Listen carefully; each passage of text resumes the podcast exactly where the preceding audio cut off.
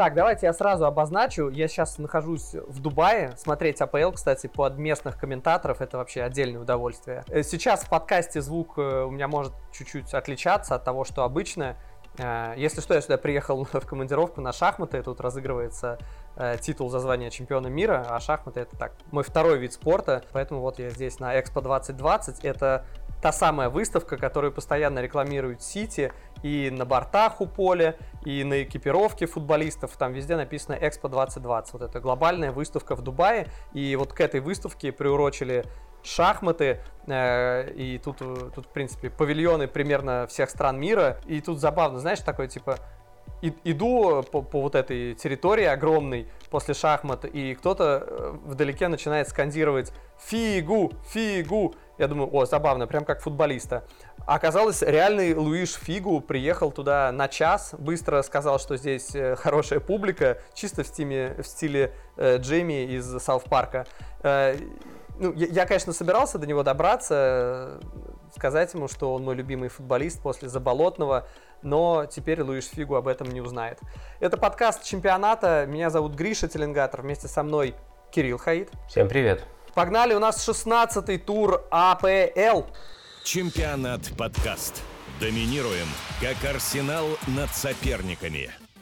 Арсенал Саутгемптон 3-0. Э, вполне такой арсенальский матч. Э, не то, что арсенальский матч, арсенальские голы получились. Особенно понравился первый. Э, комбинация от вратаря. Мне кажется, это было просто идеально. Это вот э, тот футбол прям э, кстати, вот э, в Сауф-парке были такие э, какие-то виноградинки памяти, ты такой вспоминаешь, и вспоминашки они назывались. И вот здесь тоже такие вспоминашки по Арсеналу, тому Арсеналу, который был, который умел разыгрывать комбинации при Венгере. В общем, хороший Арсенал, правда, нужно упомянуть, что э, в прошлом подкасте мы не сказали про предыдущий тур, потому что там Арсенал играл с Эвертоном в понедельник, и там как раз был далеко не такой футбол, и после гола э, как-то Арсенал успокоился, отскочил. Да, там, конечно, нужно было удалять игрока Эвертона, зря не удалили, но вообще, э, как бы, там был плохой футбол, здесь был хороший, если так вот прям коротко, примитивно. А, меня в частности интересует, сколько тебе заплатил South Park за интеграцию. За две интеграции, кстати. За две интеграции. Вот. Но по Арсеналу, да, пожалуй, согласен, очень качественный матч. И, ну, просто мы уже говорили об этом, что они вообще выглядят отлично, когда играют против слабых соперников. Но, в принципе, система сохраняется, и, наверное, тут может, это, как бы, с одной стороны, повод для шуток, а с другой стороны, это повод для уважения, потому что, ну, как бы, э, все-таки система в работе Артеты видна очень четко. Арсенал в общем, не справляется с командами более высокого уровня и начинает отходить от стиля и пытается играть на удержание, и это все часто плохо кончается. А команды топ-топ уровня, вроде Ливерпуля, их могут просто разносить в любом сценарии. Но при этом с командами более слабого уровня Арсенал похож на себя, примерно действует последовательно в одном там, более-менее похожем стиле, и это часто бывает даже симпатично. Потому что я согласен, что первый гол это красота. А от, от вратаря же атака началась, да, и да. они вышли из-под прессинга, они продвинули мяч, там были а, смены позиций, все, все очень симпатично, очень понравилось. По-моему, видно по этому, по этому, например, эпизоду, по этому голу, что Артета имеет в виду. При этом, а, как сказать, это не то, что не вытекало, это вполне вытекало из матча, но меня удивило, до какой степени на первых минутах зачем-то Саутгемптон бомбил дальними ударами. Их, по-моему, было 5 или 6, и они, ну, то есть это было не то, что все это супер опасно, но они прям вот э, набивали статистику. Там, по-моему, счет 5-0 был по ударам к моменту, что Арсенал забил в пользу Саутгемптона. Вот, не, ну не сказал бы, что это выглядело очень, э, очень убедительно, но сам факт. Ну, вот. Здесь просто еще странно, что Рамсдейл в, в хорошей форме, и здесь, ну, просто странно именно его терроризировать дальними ударами, то есть каких-то других вратарей, наверное, стоило бы делать, а здесь, когда человек в хорошей форме, да, набрал кураж, его странно бомбардировать такими ударами, э, но просто здесь... Э, Здесь, кстати, вообще получилось очень забавно, что э, вот эта победа, все же топ-клубы сейчас играли, ну, не против топ-клубов, давай говорить так. И получилось так, что Арсенал, вот эта супер уверенная победа, да, 3-0, а в то время как все остальные команды, да, э, ну окей, Тоттенхэм не играл в этом туре, да, перенес матч, э, из-за коронавируса, понятно. Но Челси, Сити, и УМЮ, и Ливерпуль, они все выиграли, четыре другие топ-команды выиграли в один мяч, а в это время Арсенал, ну, в принципе, я не знаю, разго... э, вопрос, можно ли так сказать, что разгромил? 3-0 это считается за разгромил? Да, конечно. Ну вот, э, забавно это выглядит, непривычно немножко. Ну, давай про соотношение моментов поговорим позже. А, про Арсенал я, бы, я просто хотел продолжить, что, ну вот в частности, вот э, это хороший пример, да, чтобы не голословно говорить, а, ребята, не обращайте внимания там на цифры, которые набивает, например, Хускорт. Там Хускорт очень хорош, да, но своими данными, то есть там нужны, можно там смотреть явные голевые моменты, можно там смотреть карты ударов и так далее. Но вот оценки их вообще не нужно обращать внимание, потому что Рамсдейл, например, это лучший игрок этого матча по версии Хускорт. А почему?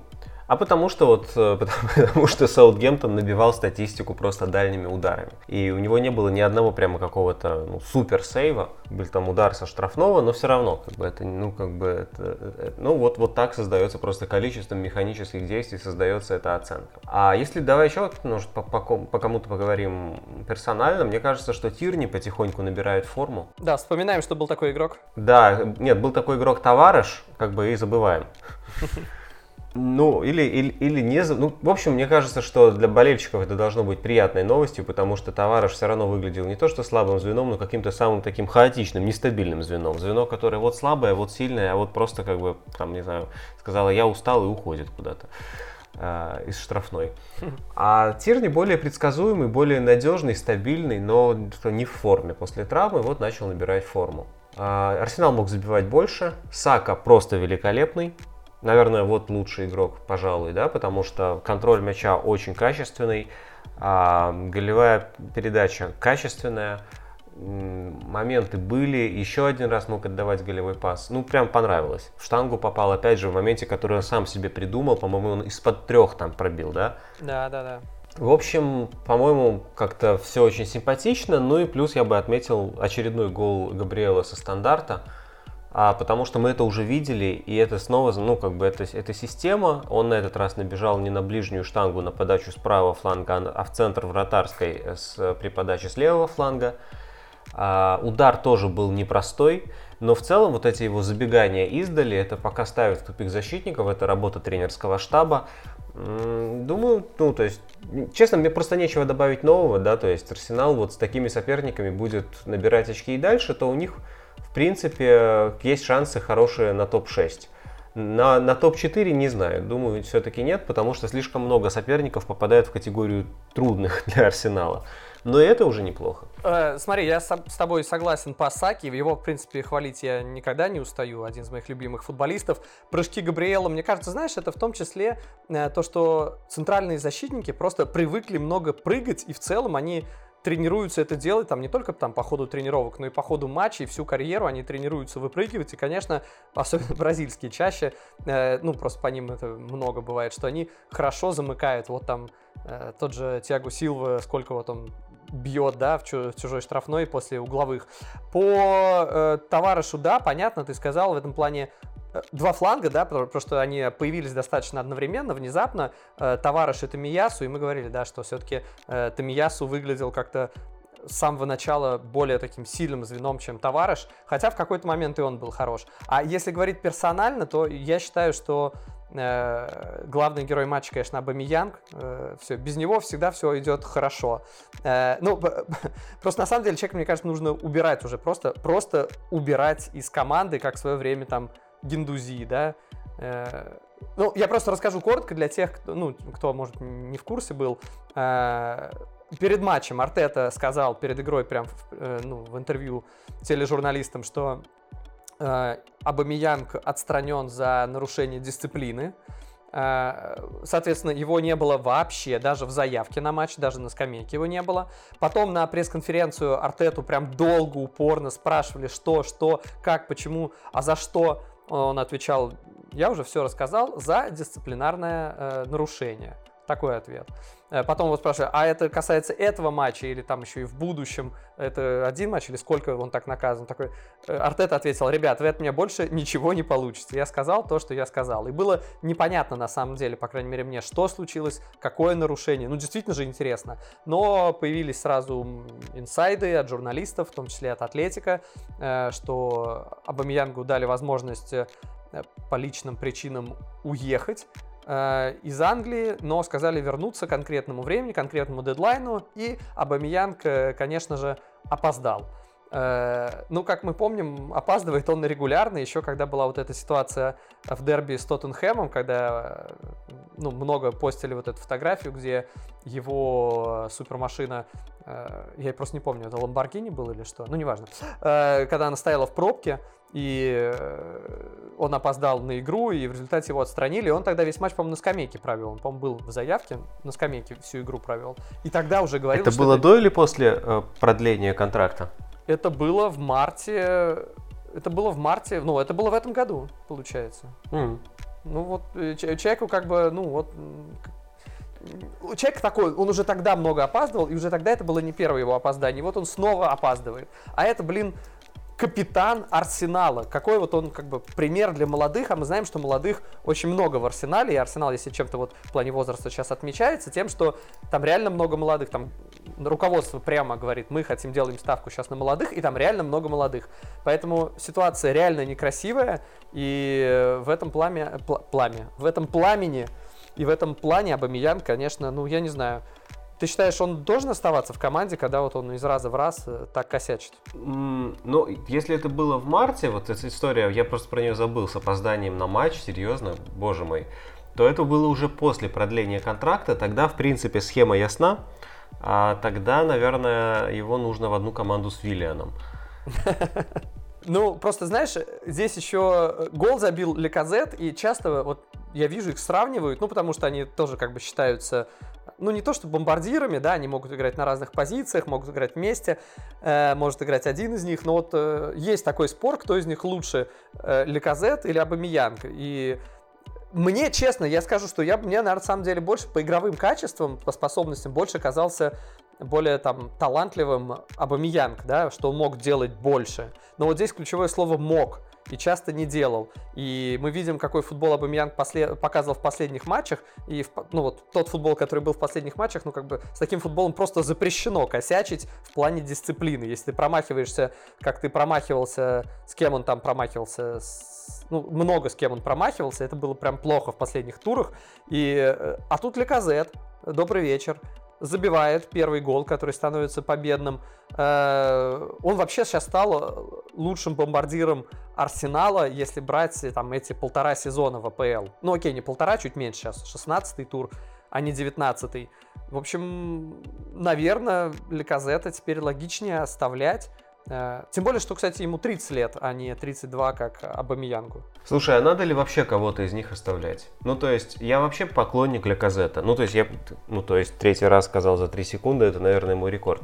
Я никогда не был личным, ну, персональным поклонником Абамиянга. Ну, просто, как бы, понятно его достоинство, но такого, что, вау, это среди моих любимых игроков, этого не было. Леказет был на, на пике. Но даже несмотря на это, ну, ну а смысл? Он классно играет э, в одном эпизоде из пяти и в одном матче из пяти. Ты говоришь, что, наверное, его нужно оставлять. У него э, два гола забито, а у а, Абамиянга четыре. Не то чтобы классный показатель для обоих в 15 матчах, да? Ну, то есть, я не знаю. Не, ну подожди, это... там матчей было не так много, в принципе. Да, да согласен. Они много играли в запасе. Ну, в смысле, много оставались в запасе. Но а смысл? Зачем тебе нужен центральный нападающий, а, опытный, такой, типа, пример детям? Который большую часть времени сидит в запасе. Слушай, а ну, если нужен, выходит, то он нестабилен. Нужен все-таки человек, который хотя бы вот пару дядек в команде нужно, потому что нельзя играть только молодежью. Ну, это неправильно, нужны опытные люди в команде. Если мы посмотрим команды, которые добиваются больших результатов, там 100% будут э, опытные люди. Да вообще, в принципе, во всех командах, потому что есть опытные игроки. Это не просто так, они действительно нужны. У меня поэтому в голове было, что если там э, убирать, то скорее одного, чем двух. Ну, опять же, Согласен. Мартинелли А- еще не то, чтобы доказал все всем, что Им всё. нужен авторитетный дядька, такой как Мохаммед Эль-Нини, шутка. А, Но хорошо, но я думаю, что на эту роль вполне подходит Джака. который много по стилю, играет. да, впол- вполне по стилю дядька такой, да. И даже партии, который вполне еще, ну то есть он не, он не ветеран, но он такой игрок уже как бы то есть много чего видел, много чего по- по- по- поиграл где.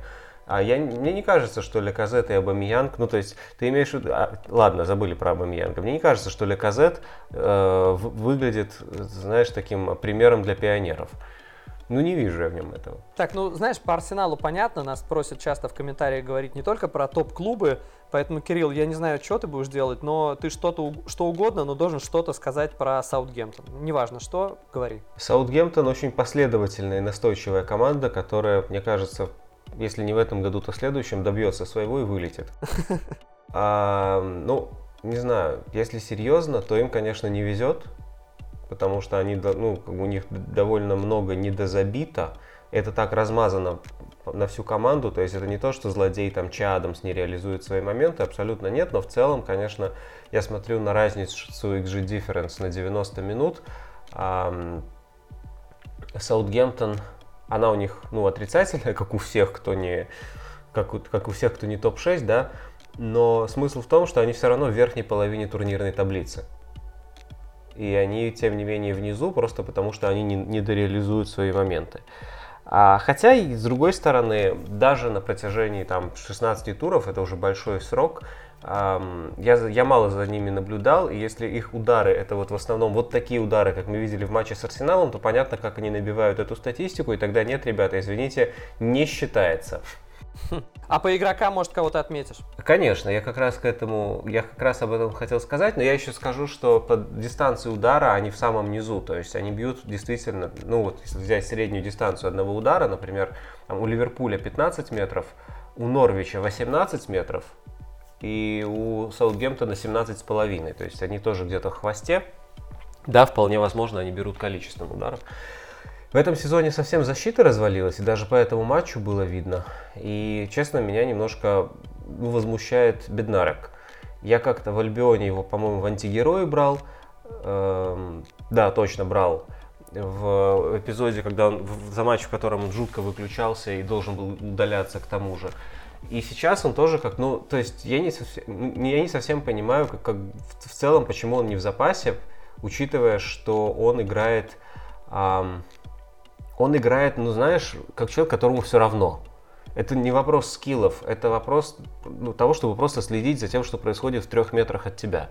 Он постоянно не следит за тем, что происходит в трех метрах от него, и там, в принципе, может происходить все, что угодно. Да, там может бить Леказет, там может выигрывать вверх Эдегор, что вообще забавно, мне кажется. Мне кажется, что там, э, да вообще все, что угодно. Там Мартинелли может клад найти, и Беднарик не заметит. Ну, то есть такой бедненький перформанс, да? Бедненький, да. Вопрос какого-то игро- игровой дисциплины, а не, а, не, а не индивидуального класса. Но мне кажется, что можно в такие, за такие вещи как-то дисциплинарно наказывать, ну, как минимум, оставлять в запасе. Это какой смысл в том, что он опытный и когда-то неплохой игрок, если сейчас он настолько выключается? Да, а еще я вернусь к Арсеналу, я вспомнил, что я как-то сравнил Мартинелли по-моему, в Телеграме у себя с э, Жезусом. И мне пару человек даже написали личные сообщения, типа, ну да, похож, ну, тоже много, много создает и не, не забивает, но типа таких же много. А я понял, что я не донес мысль, что мне вообще реально Мартинелли кажется маленьким Жезусом. Потому что это такой монстр прессинга, который правильно двигается, заполняет правильно зоны и фигово бьет поворотом. Чемпионат подкаст. Ждите нас, как вратари Вернера. Челси Лидс 3-2. Я когда ходил на Зенит Челси в Питере, я познакомился с фанатами Челси. Они попросили получше говорить э, в подкасте о Челси. Но вот это проблема, если честно. Э, У нас же есть джингл, э, перебивка, если кто-то не знает, что такое джингл, что мы не подстраиваемся под результат. И здесь не хочется подстраиваться под результат и говорить... Вот знаешь, мне всегда не очень были понятны эти разговоры, я их не очень люблю, что вот чемпионский стиль вытаскивает на последних минутах. Вот я не особо в это верю, и в отношении чемпионского Ливерпуля, и там чемпионского Спартака, то, что они там забивали на победных минутах, в результате выиграли чемпионство. Мне кажется, чемпионский стиль это вот как раз э, сминать соперников, э, как, не знаю, как Бавария в большинстве матчей. Вот это прям я, я понимаю чемпионский стиль. А там такое на грани с везением, поэтому мне менее понятно. И здесь Челси, ну, блин, когда ты на какой там 94-й минуте забиваешь победный с пенальти, который не, ну, ну был пенальти, да, понятно. Хотя, конечно, Рюдигер такой, он мог, наверное, устоять. Ну, о Рюдигере, наверное, еще поговорим. В целом, э, ощущение, что последние, я не знаю, 5-6 матчей как-то Челси не так э, монолитен, нет? Я думаю, это исторический момент, который нужно всем слушателям нашего подкаста отметить, потому что Гриша перестал быть хейтером МЮ и стал хейтером Челси. Не-не-не, подожди, ты считаешь, что Челси нету не то, что там прям э, провала, но какой-то спад, он же, он же, я, я кризис не могу сказать слово, но спад я могу сказать. И ты хочешь сказать, что спада нет? Не, я бы и кризис сказал. Он, он на лицо, они с, э, в течение месяца они потеряли очки несколько раз, в том числе с Бернли, проиграли Вестхэму, не по игре. А вместе с тем победа с Уотфордом и победа с Лицем, они были прям такими тяжелыми-тяжелыми. И тем не менее, я, меня позабавило просто, как ты вообще ничего хорошего не увидел. То есть вытаскивать победу на 94-й минуте это не по-чемпионски, это везение. А то, что они вели до самой концовки, до 80 какой-то минуты, это уже не считается. Я говорю, что матч был тяжелым. Мне кажется, что это очень круто, что они выигрывали, выигрывали, выигрывали, а когда в концовке пропустили, то сразу и забили. И мы должны говорить о кризисе, но должны говорить и о чемпионском характере. Mm. Потому что он есть. Окей, здесь я с тобой не соглашусь про чемпионский характер, но можно говорить, э, действительно нужно отмечать и хорошее, потому что оно точно было, и просто я еще до этого не успел дойти. Кстати, Опять всю игру сделали защитники, вы заметили? У Алонса голевая Рюдигер заработал э, два пенальти. И вообще Рюдигер это, конечно, вот прям персонаж э, выделяется. Бегает такой дракон, всех кусает. Э, вот два пенальти заработал, вот подрался. Ну окей, не подрался, потолкался. Вот он там устроил какую-то штуку смешную, пробежал мимо фанатов, э, как, я не знаю, как какой-то солдат. Я не знаю, как это объяснить. На словах это тяжело объяснить, как он... Ну, он просто прикалывался уже, стебался. Ну, слава богу, там свои фанаты были. Это был домашний матч. И когда он толкался, его вот реально кадр есть, где пять игроков лица, вот его держат руками, пытаются его как-то там усмирить, сдержать. И, и он такой, типа, такой кабан, робокоп такой идет, такой, типа, у него все нормально. Единственный, кто его смог от, оттащить в, в конце от игроков э, лица, когда началась заварушка, это был Лукаку. Ну, понятно, на каждого Рюгера, на, Рюдигера найдется свой Лукаку. Но в целом для меня Рюдигер, я не знаю, мне кажется, по яркости это игрок матча, нет? Ну так просто совпало благодаря вот эпизодам с пенальти и тому, что он ярко праздновал. Мне кажется, что отражает Челси сейчас Алонсо, эм, потому что он э, привез первый гол, когда Рафиня э, забил с пенальти, и он очень плохо сыграл, когда Лид забивал второй гол. И при этом он классно отдал голевой пас. То есть это просто человек качели, и он много вредит и много приносит пользы, и понятно, что лучше бы Чилуэлла туда сейчас.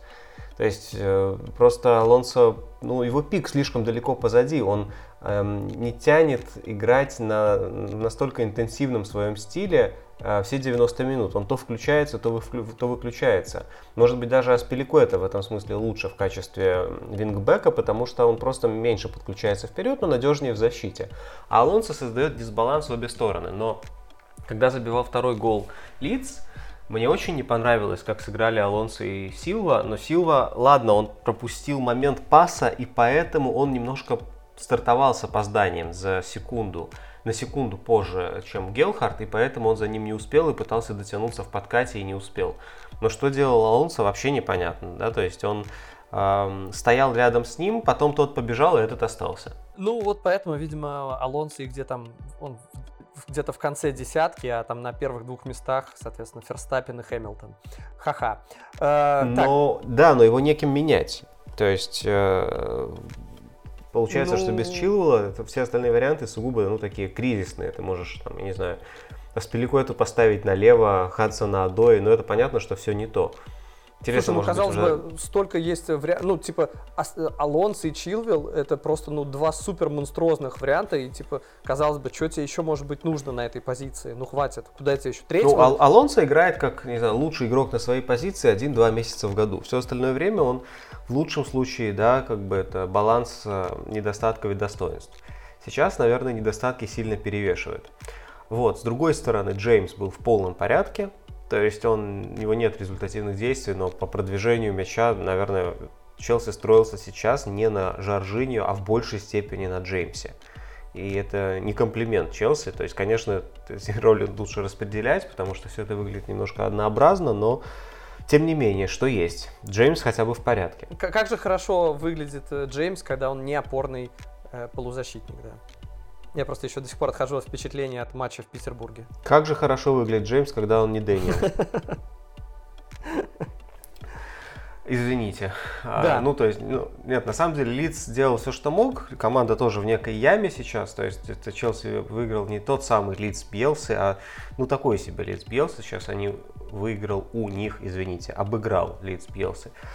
В- вот, но если говорить даже просто там о моментах, то, на мой взгляд, Челси, Челси нужно предъявлять за то, что они не смогли играть в свой футбол, а не за то, что они мало создали и там на тоненького, как кто-то бы сказал, победили. Они ам, отказались от владения мяча и попытались закрыться и допустили дешевый гол во втором тайме. Вот за это я бы их критиковал. По моментам там вполне могло быть и больше забито, и меньше пропущено абсолютно. Мне кажется, что... Какой же ты хейтер Челси? Почему? Ну, как ты критикуешь Челси, значит, ты хейтер. Ладно, забей. Э, смотри, по Лукаку я не очень понимаю. Как-то, я понимаю, там у него была травма, он восстанавливался, но казалось, что он уже сколько матчей должен сыграть по чуть-чуть, чтобы выйти в основе, потому что это была достаточно важная единица. Мы, вопросы к Вернеру, они как бы никуда не деваются, они как были, так и есть. И в целом, ну, как бы... а когда, а когда вообще Лукаку настолько наберет форму? Он, он реально, вот сколько ему нужно там, год, два, десять лет, чтобы набрать форму? В Винтере, э, я могу сказать, что в Винтере у у него на это уходило полтора месяца. Капздец. Да, конечно. Так, поэтому очень, как бы, вот это, это очень большая вообще неприятность, что он так неудачно травмировался, потому что в Винтере он набирал форму полтора месяца, а потом был в форме полтора года. Хм. А здесь он, в общем, э, сразу приехал, в общем, в хорошей форме и травмировался. Поэтому как бы все очень сдвигается. А, Вот, э, ну я не знаю, я, естественно, начну его критиковать в какой-то момент за то, что он долго набирает форму, но в данном случае, мне кажется, это некая индивидуальная особенность, и еще пару недель я буду на нее делать как бы скидку, естественно, потому что все равно он он Челси нужен, нужен игрок, который будет э, регулярно забивать хотя бы половину своих моментов. Про Жоржинию поговорим. Да, да, про Жоржинию договорим, потому что если мы критикуем, надо находить как бы и тех, кого мы будем хвалить. И мне кажется, это должны быть Маунт как раз и Жоржинio, да, которые больше не мажет с пенальти, э, которые больше не косячат э, в обороне так ярко, как он это умеет. Ну и Маунт, э, очередной гол, да? Смотри-ка. Ну да. Как Про? Жоржинию я бы сказал, что меня восхищает его характер, потому что ну, пенальти это всегда такая история, что ты не забив пенальти, ты, э, у тебя повышается риск его не, не забить в следующий раз. Обязательно, ты больше об этом думаешь. И после того, сколько он не забил пенальти в последние пару месяцев и с какими последствиями, наверное, ну, забить два гола с пенальти это очень мощно. Это некий ответ все равно. То есть э, это впечатляет. как бы и да, и нет, знаешь, потому что, ну, забить два гола с пенальти, ну, ну хорошо, ну окей, но это еще не ответ, мне кажется. Вот если он сделает серию из пяти пенальти подряд, тогда я скажу, вот Не, ну да, ответ. согласен. Но просто такая серия в любом случае будет включать в себя и эти два гола, поэтому это очень важно. Да, нет, не, в этом плане молодец, не, однозначно.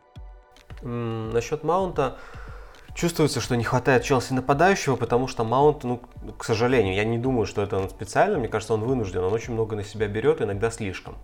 Он многовато бьет. Иногда есть ситуации, когда бить не обязательно. И а, он, ну, как бы, нет, в принципе-то он это не такой игрок, это не Каутиньо, который будет бить из любой ситуации, абсолютно нет. Но, допустим, в моменте с первым пенальти, почему он не отдал Рюдигеру раньше, мне как раз очень понравился Рюдигер просто по игровым моментам, а не то, что он заработал пенальти, он врывался в штрафную, будучи центральным защитником, да, хотя и в тройке, но он врывался в штрафную в позиционной атаке, не после штрафного или углового, и это было очень органично и очень опасно. И Челси запутал соперника, там Джеймс ушел в центр, а потом Лофтус Чик ушел на фланг, Лидс толпой просто сгрудился у себя перед штрафной, на линии штрафной. Все потеряли фланги, Рюдигер врывался в штрафную, и вместо того, чтобы отдать ему в разрез, а, это просто был бы выход один на один. Маунт бил в толпу. И вот, ну, ну вот это не, не типично для него. И мне кажется, он так делает просто потому, что чувствует нехватку нападающего. Потому что если не он, то кто вообще будет забивать? Но атака была очень классная. Об, об этом как раз и речь, потому что, знаешь, э, с, ну, с Рюдигером, окей, понятно, да, ты прав, но когда там на Вернера нужно пасовать, мне кажется, ты уже подсознательно, может быть, даже они друзья хорошие с Вернером, я не знаю, но ты подсознательно уже понимаешь, что человек, ну, не машина по забиванию мячей, да, он скорее мем. Э, поэтому, ну, где-то лишний раз лучше самому ударить, потому что, ну, просто у Маунта хороший удар, что мы знаем, да, и он, э, собственно, за счет этого и забивает э, периодически, Согласен. да, там предпоследний гол у него был, ну, весьма хороший, ну, с относительно острой позиции, поймал мяч с лету, прям под самую штангу, супер было. А еще мне кажется, что насчет Вернера и того, как с ним дружат, мне почему-то кажется, что Рюдигер это такой человек, который может шепотом сказать Маунту, не играй на него, дружище, он играет против нас. Ну, привет, Бензема, да. Англия. Сити Вулверхэмптон 1-0. Шесть побед подряд у Сити и снова все еще первое место у них. Э, Алисон и Эдерсон, кстати, продолжают делить первое место по сухим матчам в этом сезоне АПЛ. У них по 8 игр без пропущенных мячей. Э, но, наверное, нужно сказать про Хименеса отдельно, потому что как же человек помог э, Сити. Тоже для Сити был непростой матч, и такую глупость сотворить. То есть, во-первых, Хименес это супер важный игрок для Вулверхэмптона, да, мы помним, что когда Хименес был травмирован, забивать было некому. Собственно, и тут забивать стало некому, когда Хименес удалился, две э, глупейшие желтые карточки за 48 секунд. Окей, первая не глупейшая. За 48 секунд, хотя, да, там даже если смотреть по тому, когда вручались прям желтые карточки, а не фол, э, то было вообще 32 секунды между желтыми карточками. Э, и первое, окей, сфалил, бывает, хорошо, но ты же в курсе, что ты получил желтую вот прям секунды назад. Ну невозможно такое забыть. И тут ты встаешь перед мячом, и не отходишь, не давая сопернику исполнить штрафной. Он, конечно, все равно исполняет, бьет по мячу, и ты ему блокируешь удар. Ну и там в правилах есть нюанс, ты можешь не отходить, даже можешь не спеша медленно отходить, и это будет, ну, вроде считаться по правилам, но должно быть движение от мяча, ты должен, э, все, уходить от мяча, а он просто стоял перед мячом. Дичь, это нельзя, э, так за это дают желтую карточку, и это не вина судьи, что у Хименеса она стала второй, то есть, ну, я не знаю, просто переклинила Хименеса, хотя у него это первое удаление в АПЛ, но во многом я считаю, что именно это, ну, ключевой эпизод матча, наверное, да? Я думаю, да. И ты не сказал еще одну важную вещь. То есть меня Хименес, честно, просто потряс. Ну, я, я, я очень ему симпатизирую. Это, наверное, любимый игрок в Вулверхэмптоне. И я как-то подрастроился вообще, что так случилось, потому что вот ты сказал, что он же не мог забыть, что он получил желтую карточку. И вот в этом смысле у меня один вопрос. Чего он добивался? Потому что если он преуспеет в своем действии и заблокирует пас, то он получит предупреждение. То есть в данном случае он повел себя так, что у него не было как бы выигрышного расклада вот того, что он делает. Нет выигрышного исхода в любом случае. Либо он пытается нарушить правила, и ему не удается, и он выглядит идиотом, потому что даже правила нарушить не смог. Либо ему удается, и его удаляют. Не, смотри, я могу объяснить, могу объяснить, смотри.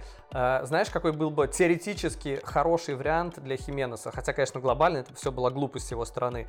Если из-за того, что он встал, э, тот, кто разыгрывал мяч, просто не помню, кто это был у Сити, если бы он из-за Хименеса отдал передачу там левее, чем нужно, или правее, чем нужно, поскольку траектория была забл... нужная траектория была заблокирована скорость Хименеса, и вот ему пришлось там отдать, я не знаю, условно говоря, в аут из-за него. Тогда бы я вполне допускаю, что и желтой бы не было. Потому что, конечно, ты будешь отдавать в аут, если перед тобой игрок соперника, нарушающий правила, а не пнешь в него, привлекая внимание судьи к тому, что соперник нарушает правила. Ну, теоретически ну, такая возможность была, ну да, не, ну я согласен с э, тобой. Я, окей, я тогда разовью, разовью твою мысль. А еще лучше у Хименеса бы получилось, если бы в этот момент на поле выбежал золотистый единорог, подхватил мяч и забил ворота Эдерсона.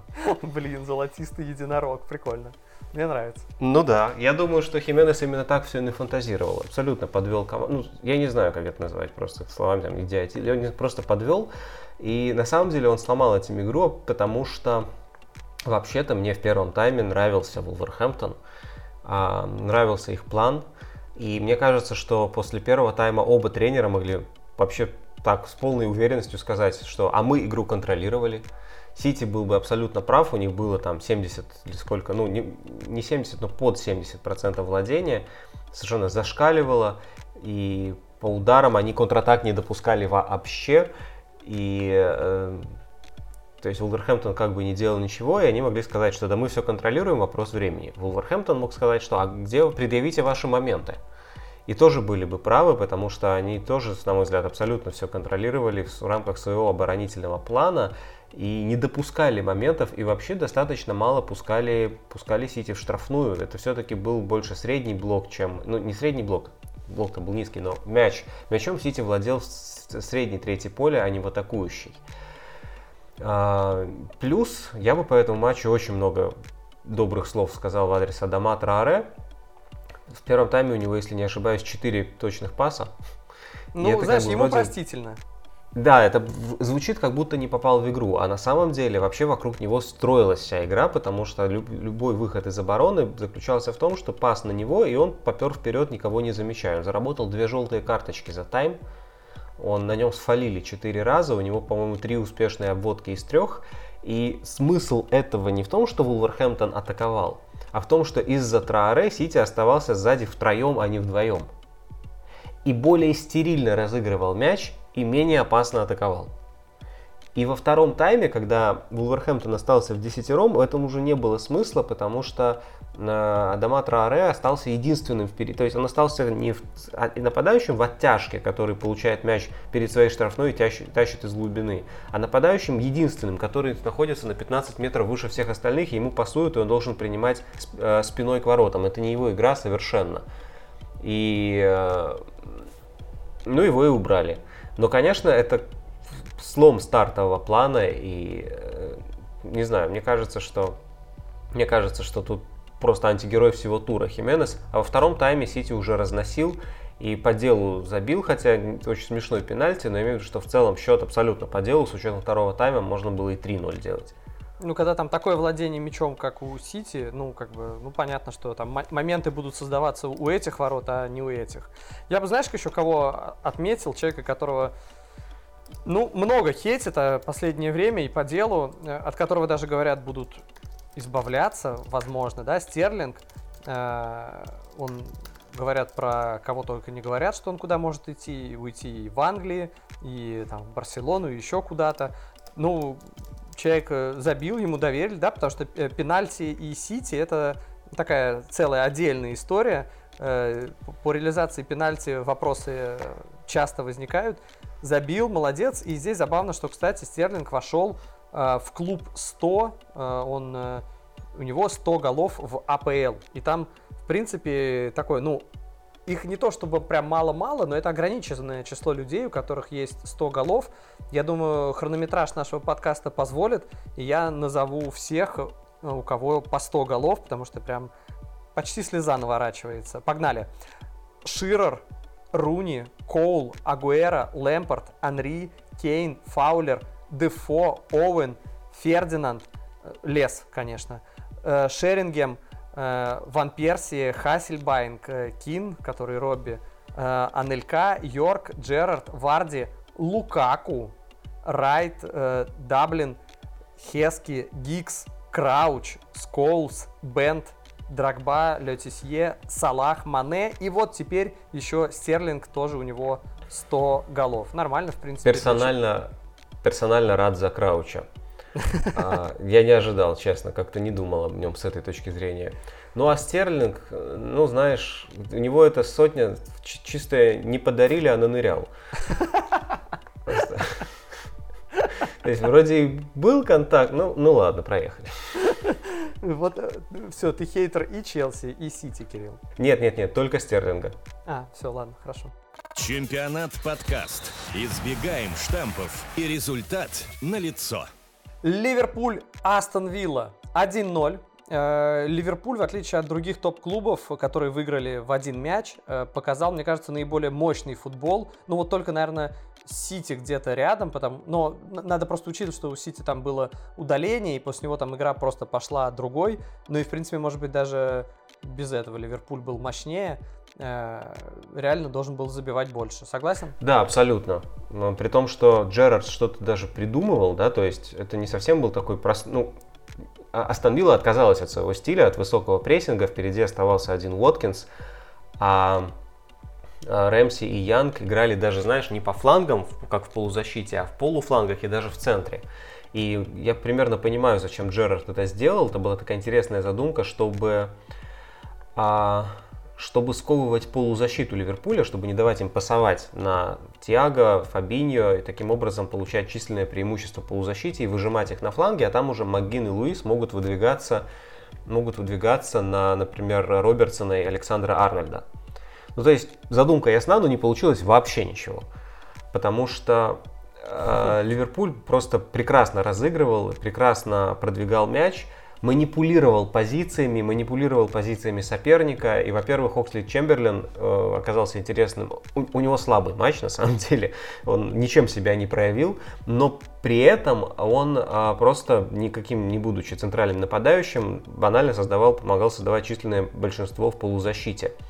А плюс Хендерсон, который очередной великолепный мяч, э, матч провел с точки зрения позиционных действий, смещался на правый фланг и иногда сдваивал там фланг с Александром Арнольдом, а иногда Александр Арнольд уходил на его место в полузащиту. И получается, что схема вроде бы и сохранялась, но игроки вообще были все не на своих местах. И мне кажется, что Астон это как-то просто сбивало с толку, потому что они в своем а, прессинге все время опаздывали и в итоге сбивались. Я думаю, они хотели играть в среднем блоке, в итоге сбивались все время на какой-то ну, непроизвольный автобус такой, да, низкий блок.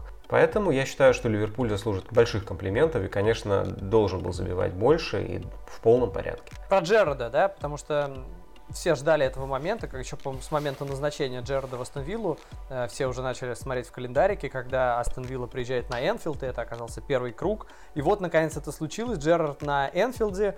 Э, это было забавно, потому что, знаешь, выходят игроки Астон Виллы, и весь стадион такой бу-бу, а через секунду выходит Джерард, и весь стадион такой а и аплодирует. Джерард в ответ тоже поаплодировал, так скромненько, но, конечно, тоже поаплодировал. Все-таки, ну, как бы с 2015 года, по-моему, его не было на Энфилде, и это человек, который по матчам за Ливерпуль уступает только Каррагеру вроде, да. Ну, прям, да, это чувствуется, что легенда, и там его, конечно, задолбали после матча вопросом, э, когда он возглавит Ливерпуль. Ну, то есть, э, реально, это уже тема слишком много обсуждается. Ну, ну, ну сколько можно? Может быть, никогда не возглавит Ливерпуль. Ну, вполне возможно, и такое. Сейчас, э, когда на присухе спросили, э, он ответил, что эта пресс-конференция э, не об его будущем в Ливерпуле, а об Астон Засушил вопрос, потому что вопрос, конечно, абсолютно идиотский, и можно было там разойтись и поотвечать. Как? Ну, не знаю.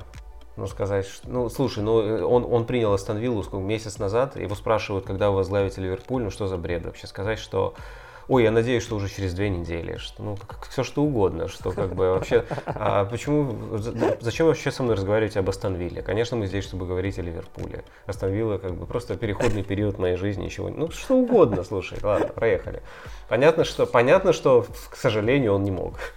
Ну да, его могли неправильно понять, его могли... Ну, точнее, просто когда переносишь это на текст, интонации теряются, и 90% поймут иронию, а там 5-10% могут не понять и запомнить, и ну, ну, могут быть. Вообще, на самом деле, именно после этого матча ругать Джерарда за плохие интервью, я считаю, просто преступление, потому что э, он э, просто отжег. Э, вот просто то, что его спрашивали про будущее в Ливерпуле, как тренера, это было на пресс-конференции, там, где он сидел за столом, там, си, э, и, соответственно, там много разных журналистов из разных изданий задавали вопросы, а на прямом эфире у Поля сразу после матча э, там была связь, прямой эфир со студией, и в студии э, сидел э, Оуэн, э, и Оуэн э, ну, задавал вопрос, э, он говорил, э, вот дословно слова Оуэна.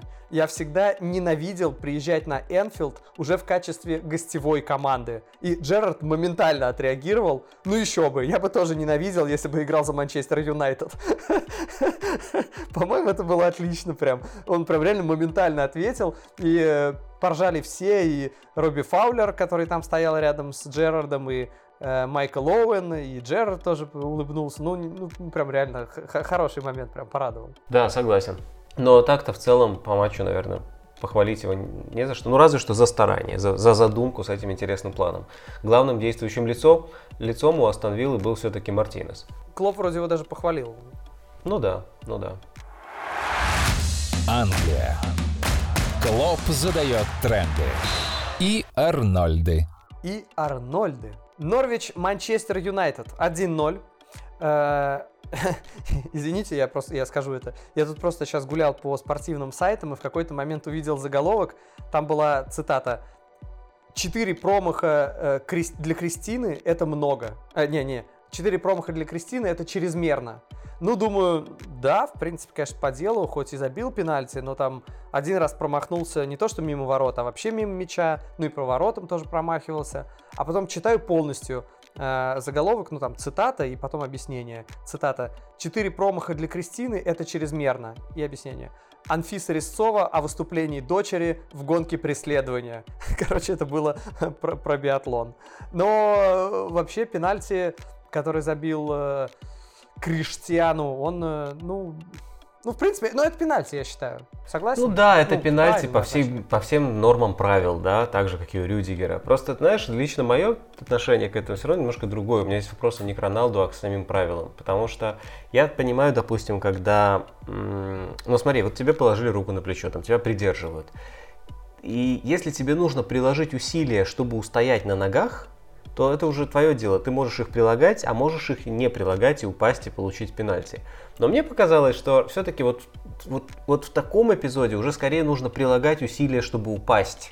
Уже нужно немножко отталкиваться пяточками от земли. Уже проще не падать, чем падать. Но, опять же, правила такие, трактовки сейчас однозначные, поэтому, конечно, это пенальти. Я бы про другое сказал. Слушай, подожди, прежде чем ты скажешь про другое, ребят, я официально перебил Кирилла. Э, ну вот реально, последний пенальти на, Джер, э, на Джерди, боже мой, на Рюдигере, э, который был в, как, в компенсированное время, решающий, победный гол с него забили с пенальти в компенсированное время. Э, ну тоже там Рюдигер мог устоять, он на опорную ногу встал, потом упал. Ну, то есть сейчас ведь вопрос в том, насколько э, футболисты, ну, как бы симулируют, э, если ты откровенно симулируешь, я вообще считаю, что должно быть больше желтых карточек за симуляцию, когда человек прям откровенно симулирует. Но когда вот такая пограничная, ну не то, что пограничная, она, а, там был фол, это фол. Действительно, там Роналду, наверное, могут добраться до мяча, нельзя соперника просто брать за плечо и так немножко одергивать. Там же не просто положил, им положили руку на плечо, там было, что его придержали. Я согласен, там фол... сдул пылинку еще руками так немножко с, с, с воротника. Я, знаешь, что про Роналду подумал?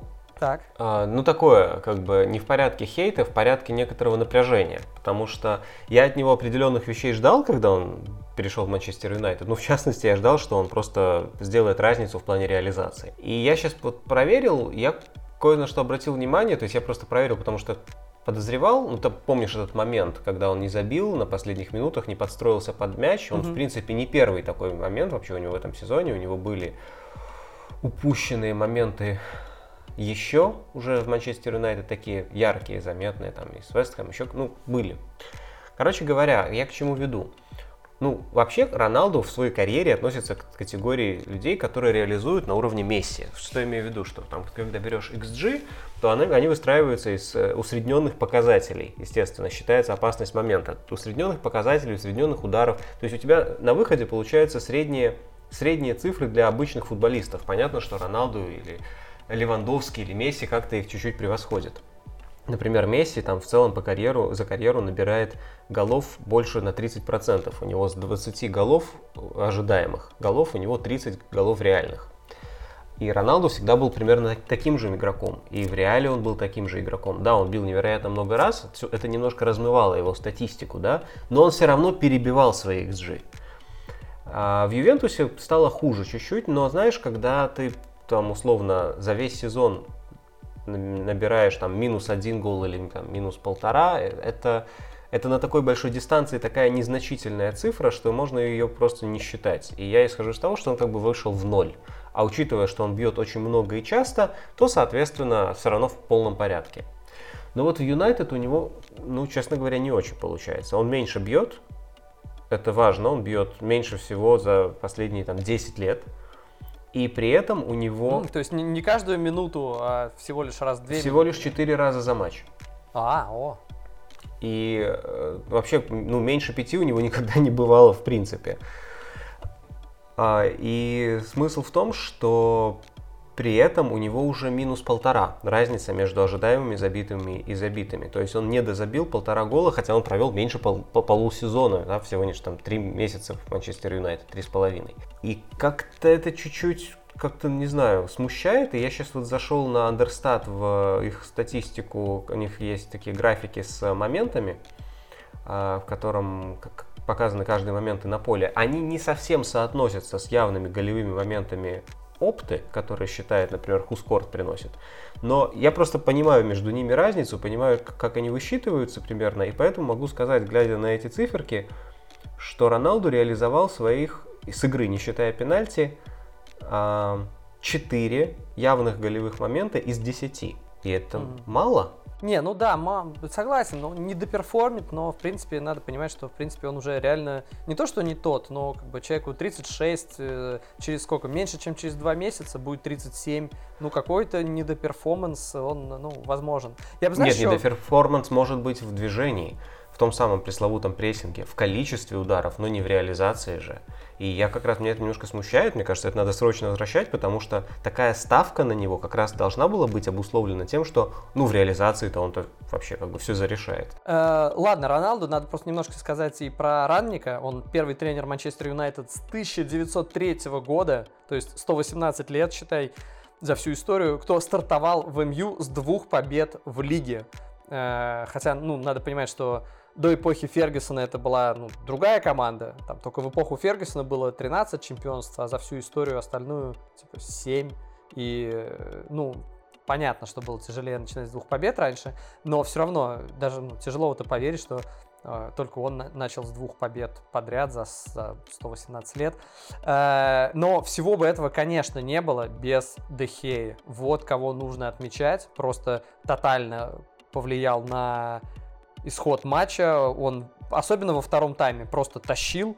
Uh, у него, кстати, 200 сухих матчей в карьере, 159 за Манчестер Юнайтед, 22 за Атлетика и 19 за сборную. Сейчас уже, мне кажется, никто не будет вспоминать, что у Хендерсона был коронавирус.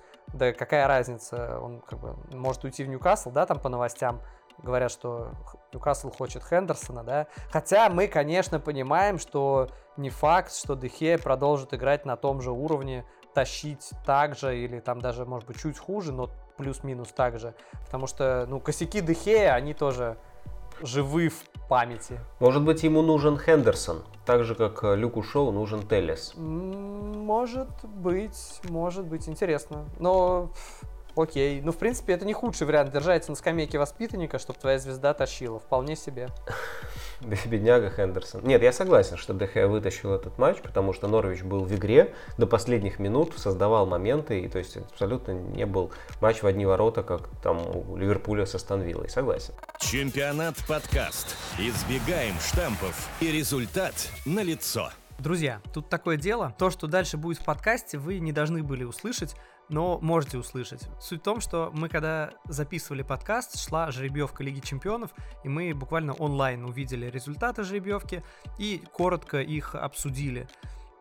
Только вот потом выяснилось, что жеребьевка будет проведена заново, и все, что дальше в подкасте, оно уже не актуально. У нас не получалось по времени записать, подождать, еще заново записать по жеребьевке новый проведенный. Поэтому мы думали убрать это, в принципе, наверное, это было правильное решение, а потом подумали, ну ладно, окей, э, пускай будет э, наше обсуждение уже несуществующих пар.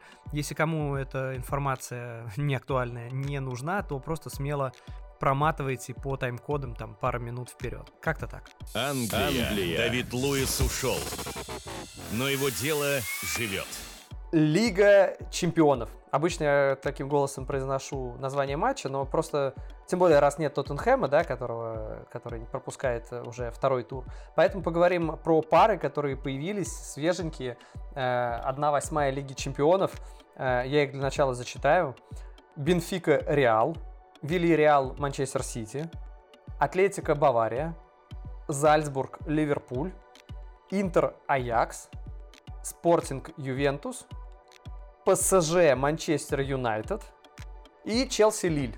Э, слушай, ну мне кажется, первое, что бросается в глаза, что встретятся команды э, Месси и Роналду. Вот мы только что даже их упоминали в одном там, плюс-минус абзаце, да, э, и вот встреча Роналду и Месси, это вот, мне кажется, всегда, да, особенно на фоне постов э, Роналду о том, что незаслуженный был, было вручение, наезды на золотой мяч, и вот они сейчас увидятся. То есть у них же всегда, ну такие отношения, у них не было прям открытого конфликта, но всегда особенно пристально следили за их противостоянием.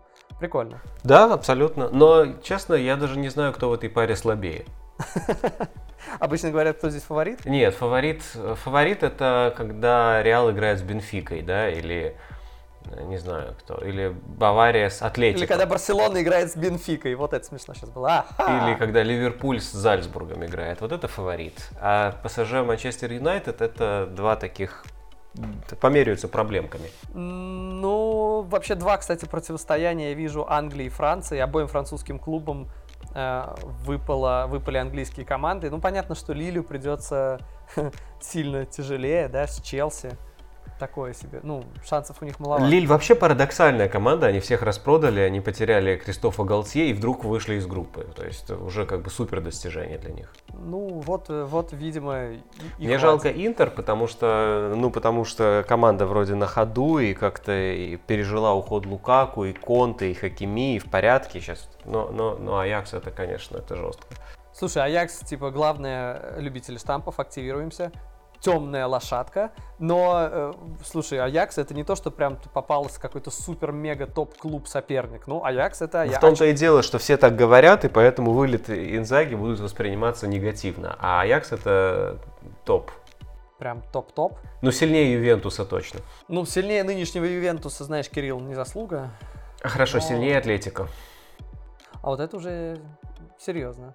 Но Атлетика, кстати, повезло, мне кажется, меньше всех, да, потому что Атлетика играет с Баварией. Ну, все, мне кажется, Бавария, как всегда, наверное, главный фаворит. Ну, наверное, ну, вместе, я не знаю, с тремя топ-клубами АПЛ. Но блин, попасть на Баварию, конечно, всегда все. До свидания. Простите, Хотя, болельщики может... Манчестер Юнайтед. Гриша да, вас когда... не, не захейтил сейчас, а просто не вписал в, в количество в топ-клубы. А я, кстати, не сказал, что топ-3 Англии это без Манчестера, хотя, в принципе, это и так понятно. А кого ты, кого ты тогда выбрасываешь из Сити, Ливерпуля и Челси? Не, ну вообще, кстати, Баварию, если кто-то и может пройти, Атлетика, может быть, по стилю как раз такой вязкий, может быть, и... Засушить, думаешь? Я не знаю, ну, мне ну, кажется, да. нет. Атлетика потерял свое засушливое лицо, а новое не нашел. Э, Вильяреал, нет шансов Сити или как ты? Есть. Вильяреал это настоящая атлетика. А, вот так, да? Вот, да, это команда, которая засушит вообще кого угодно. Просто вытянет всю жизнь из болельщиков, которые будут иметь несчастье это смотреть. Окей, посмотрим на это. Но вообще... Ну, я думаю, что там условно, наверное, матчи будут заканчиваться со счетом 5-6, 5-7 по количеству ударов. Ну, хочется верить, что нет. Не, ну да, согласен, было бы неплохо как-то по-другому, но мне что-то так кажется, не знаю. Ну, вот у кого, наверное, не будет, не то, что не будет проблем, проблем будут у всех, но наиболее спокойно должен выходить дальше Ливерпуль, возможно. Да, очень, мне кажется, очень подходящий соперник. Потому что Ливерпуль играет, сыграет с таким микро-Ливерпулем, Как с молодежкой своей, по сути. Э, ладно, особенно ждем это, что будет, потому что хочется увидеть английскую команду в финале, можно даже две, потому что финал будет в Питере. И, наверное, многим русскоязычным слушателям подкаста, ну не многим, кому-то из русскоязычных подкастов будет проще добраться до финала, хотя, конечно, найти билеты через эту там жеребьевку лотерею УЕФА, наверное, будет сложно, но в целом прям сейчас особенно топишь за то, чтобы, по крайней мере, я, чтобы английские клубы дошли, а английские финалы, как мы знаем, могут быть. Верим в это. Слушай, а чем тебе не нравится финал Бавария ПСЖ или Бавария Реал? Тем, что мне, тем, что мне не нравится ПСЖ в принципе. Англия. Друзья, несколько важных моментов. Э, Первое. Следующий выпуск у нас будет сдвоенный. Сразу по двум турам АПЛ. Это не связано с тем, что я уехал в Дубай. Я как раз вернусь уже. Но график такой, что приходится на это идти. Э, Короче, наш следующий выпуск будет э, в следующий понедельник вечером. Предупреждаем заранее. Надеемся на ваше понимание.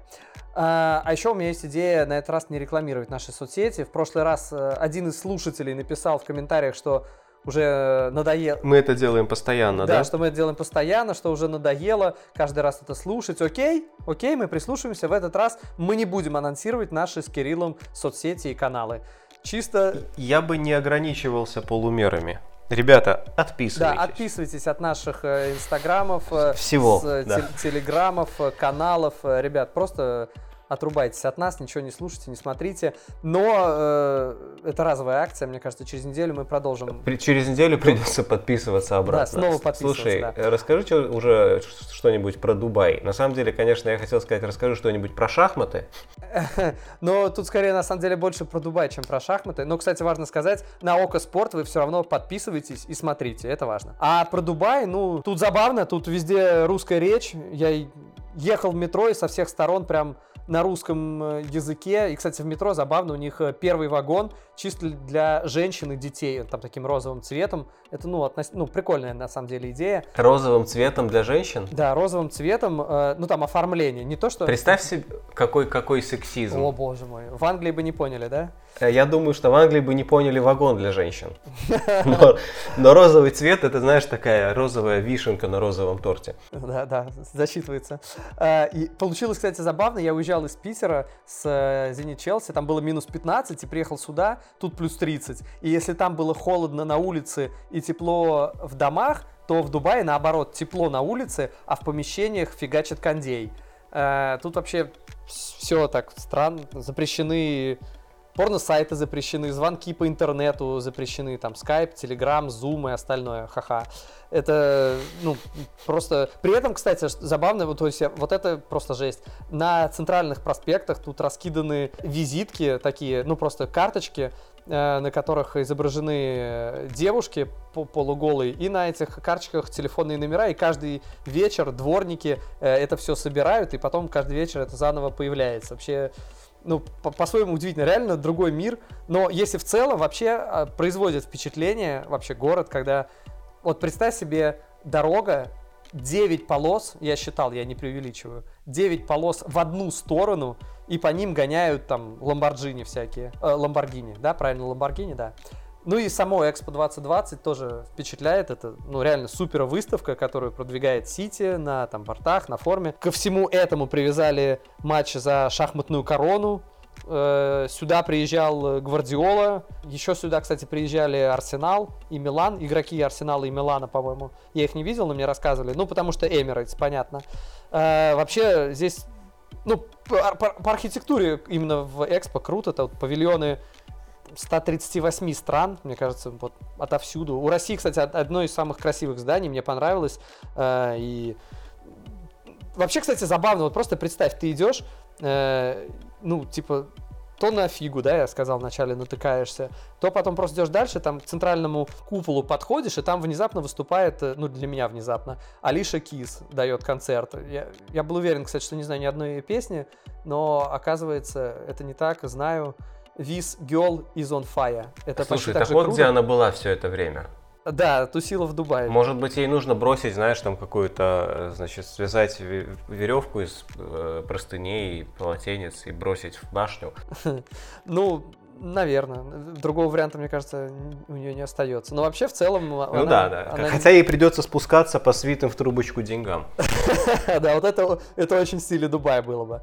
Э, ладно, давай сворачиваться, потому что, мне кажется, иначе я начну говорить про шахмат. Ты хотя, стоп, Кирилл, давай коротко про шахматы. Нужна твоя экспертная а, Гриша, извини. Нет, нет, нет, Гриша, нет. извини. Нет, нет, Кирилл, коротко. Я, ты не в курсе, я тебя введу в курс дела. Главный скандал шахмат. Э, что ты думаешь по поводу Дубова? Он предатель или нет? Потому что сейчас говорят, что его нужно, это шахматист российский, его нужно выгнать из сборной, потому что он посмел э, тренировать норвежца. И тут как бы матч за шахматную корону играли норвежец Магнус Карлсон против россиянина непомнящего. Это другой непомнящий, не тот, который тренировал Камерун. Э, и э, этот россиянин Дубов посмел тренировать норвежца. Он был э, членом команды и как бы помогал готовить дебюты норвежцу. И люди, которые ближе к ФШР, там Федерация шахмат России, начали э, говорить, что Дубов там, не имел права помогать иностранцу, но, как бы, знаешь, сразу в голове Хидин, который, как, наверное, должен был отказаться тренировать Россию, когда она на Евро вышла против Голландии. Ну, типа... Что ты ждешь от меня? Что, ну, что ты скажешь, что это бред, или ты поддержишь, может быть, людей? Я не знаю.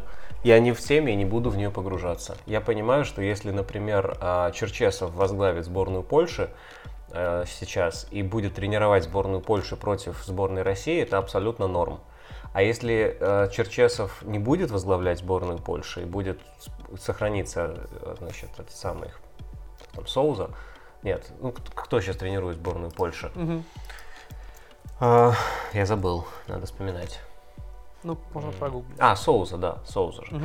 Он останется, но он непосредственно перед матчем сборной России позвонит Черчесову, и тот начнет ему объяснять, как все у нас там было устроено, там, не знаю, какие-то свои какие-то нюансики выдавать, на которых он строил игру, не, не работая сборной Польши, это абсолютный зашквар, но я думаю, что он этого не сделает. Ну да, Поэтому ситуация может быть разная, даже хотя выглядит по факту похоже.